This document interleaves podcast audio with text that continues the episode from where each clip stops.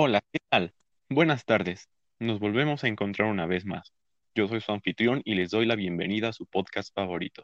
Como ya saben, nosotros somos Historia y Arte, y es un placer que nos estén acompañando.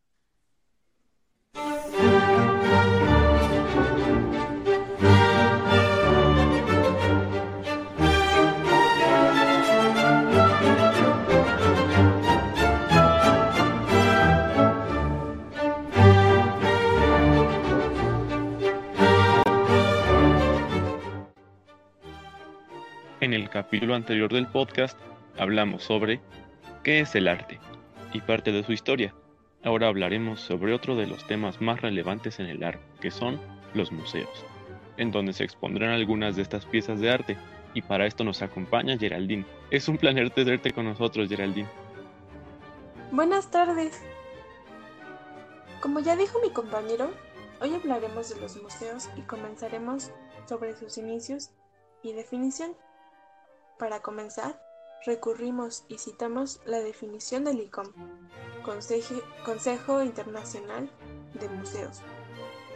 Un museo es una institución de carácter permanente que adquiere, conserva, investiga, comunica y exhibe piezas u objetos con valor histórico, artístico, científico y técnico, o de cualquier otra naturaleza cultural con fines de estudio, educación y contemplación, que a día de hoy se les conoce como bienes culturales. ¿Se han preguntado cuáles son las funciones principales del museo? Bueno, en este podcast venimos a hablarles, venimos a hablarles sobre esto. Les daremos una explicación breve. Existe conservadora, investigadora, que es para el estudio de los objetos conservados, educativa, difusora. Esta se utiliza por medio de la exposición principalmente. Y por último, de deleite o emocional. Asimismo, un museo se apoya fundamentalmente del coleccionismo que no es más que coleccionar objetos o reliquias, los cuales son bienes culturales que en un principio se reunían para la ostentación de poder del dueño de estas piezas, o con fines científicos, para finalmente tomar estas piezas como útiles o con fines educativos para la sociedad. Igualmente, podemos apreciar que existen distintos tipos de museos, pertenecientes a diferentes instituciones, las cuales han desarrollado y difundido el servicio educativo que estos nos brindan. De la misma manera, han evolucionado a través del tiempo, dando pie a diferentes tipos de museos, como son museos de arte, museos históricos, museos de cera, museos de ciencias y técnica, museos de historia natural, museos dedicados a personalidades y museos arqueológicos, por mencionar algunos. Todos estos se han modernizado conforme a la sociedad y sus exigencias culturales lo han hecho. Y tal vez se pregunten, ¿cómo es que aparecieron los museos? Bueno, el término museo proviene del griego museion, el cual era un lugar dedicado a las musas, que eran las protectoras de las artes y de las ciencias. Se construyó en Alejandría, alrededor del año 280 a.C. Más que nada servía como santuario y también como centro de investigación intelectual y científico, aunque igualmente tenían la función de ser biblioteca, anfiteatro, observatorio, entre otras cosas más. En la Edad Antigua eran diferentes templos, los cuales poseían varias obras maestras del arte antiguo y no eran visibles para todo el público. Eran objetos de colección. Luego, en el Renacimiento, específicamente en Italia, fue donde se le empezó a llamar museum. Con ese término se les empezó a llamar a las galerías de arte. De ellos fue la idea de juntar varias obras de arte y esculturas para la apreciación de estas ante los ojos de los demás. También hay que mencionar que al paso del tiempo, a finales del siglo XVIII e inicios del siglo XIX, se empezó a tomar aún más la idea de los museos. Así fue como posterior a la Revolución Francesa y la Revolución Industrial, se vio un progreso en estos y se, se creó un museo en el Palacio del Louvre, en donde se verán bellas artes como son la arqueología y artes decorativas anteriores al impresionismo.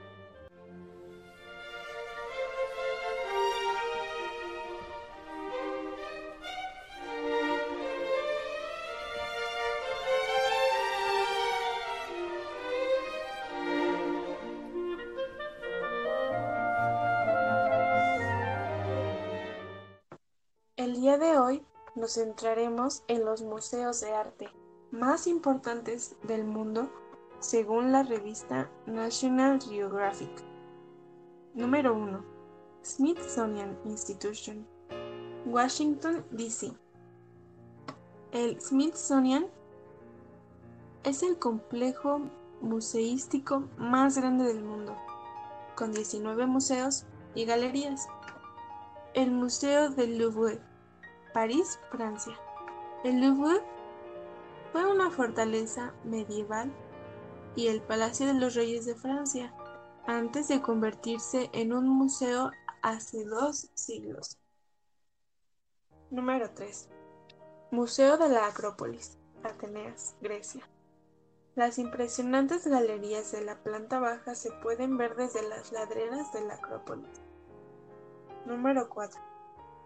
State Hermitage, San Petersburgo, Rusia. Rusia puede estar aislada de los centros artísticos de París, Roma y Londres. Número 5. British Museum, Londres, Inglaterra. El museo más grande de Gran Bretaña, donde podremos encontrar la colección nacional de arqueología y etnografía. Número 6. Museo del Prado, Madrid, España. La familia real española es responsable de la abundancia de obras maestras clásicas en el Prado. Número 7. Metropolitan Museum of Art, Nueva York, Nueva York. El Museo Metropolitano de Arte es el museo más grande del hemisferio occidental. Número 8. Museos Vaticanos. Ciudad del Vaticano, Italia. 22 colecciones separadas comprenden los museos vaticanos, cada cual más espectacular que el anterior. Número 9. Galería de los Uffizi, Florencia, Italia. La Galería degli Uffizi siempre viene precedida de gran, pues esta es calidad que este apelativo apenas hace justicia a una galería que posee la mejor colección del mundo de pinturas renacentistas. Número 10. Rijksmuseum, Amsterdam, Países Bajos. Alrededor de 900.000 piezas llenan el Rijksmuseum, la mayor colección de arte e historia de los Países Bajos.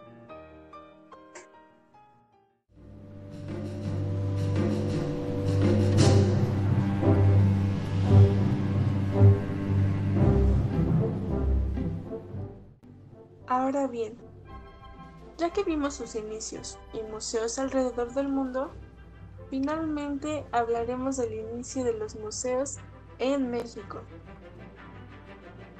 En México, el primer museo fue inaugurado en el año 1790, llamado Gabinete de Historia Cultural, ubicado en la calle Planteros. Ahora se le conoce como calle Madero en el centro actual de la Ciudad de México. En este se exponía principalmente la flora y la fauna de Nueva España, junto con algunos instrumentos científicos. Lastimosamente, posteriormente fue destruido durante la Guerra de Independencia. Sin embargo, tiempo después se, se mudaría al antiguo Colegio de San Ildefonso en el año 1802, en donde finalmente fue considerado como el primer museo en México, aunque tiempo después se trasladó a la Real y Pontificia Universidad de México.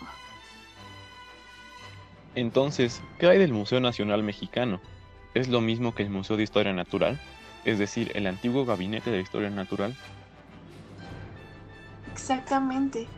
El Museo Nacional Mexicano era el Museo de Historia Natural, en donde quien dio la orden de su creación fue el primer presidente de México, Guadalupe Victoria, en el año de 1825. Sin embargo, este se iría cambiando de localidad gracias a decretos de distintos presidentes o emperadores como Maximiliano de Habsburgo-Lorena, quien ordenó establecer el museo en el edificio de la antigua Casa de Moneda ante su irregularidad. De igual manera, cambiaría su nombre a el Museo Público de Historia Natural, Arqueología e Historia. Durante el Porfiriato, debido al incremento de sus colecciones, se separaría la colección correspondiente a la historia natural, siendo llevada a su nuevo recinto en la calle del Chopo, cambiando así su nombre a Museo Nacional de Arqueología, Historia y Etnografía.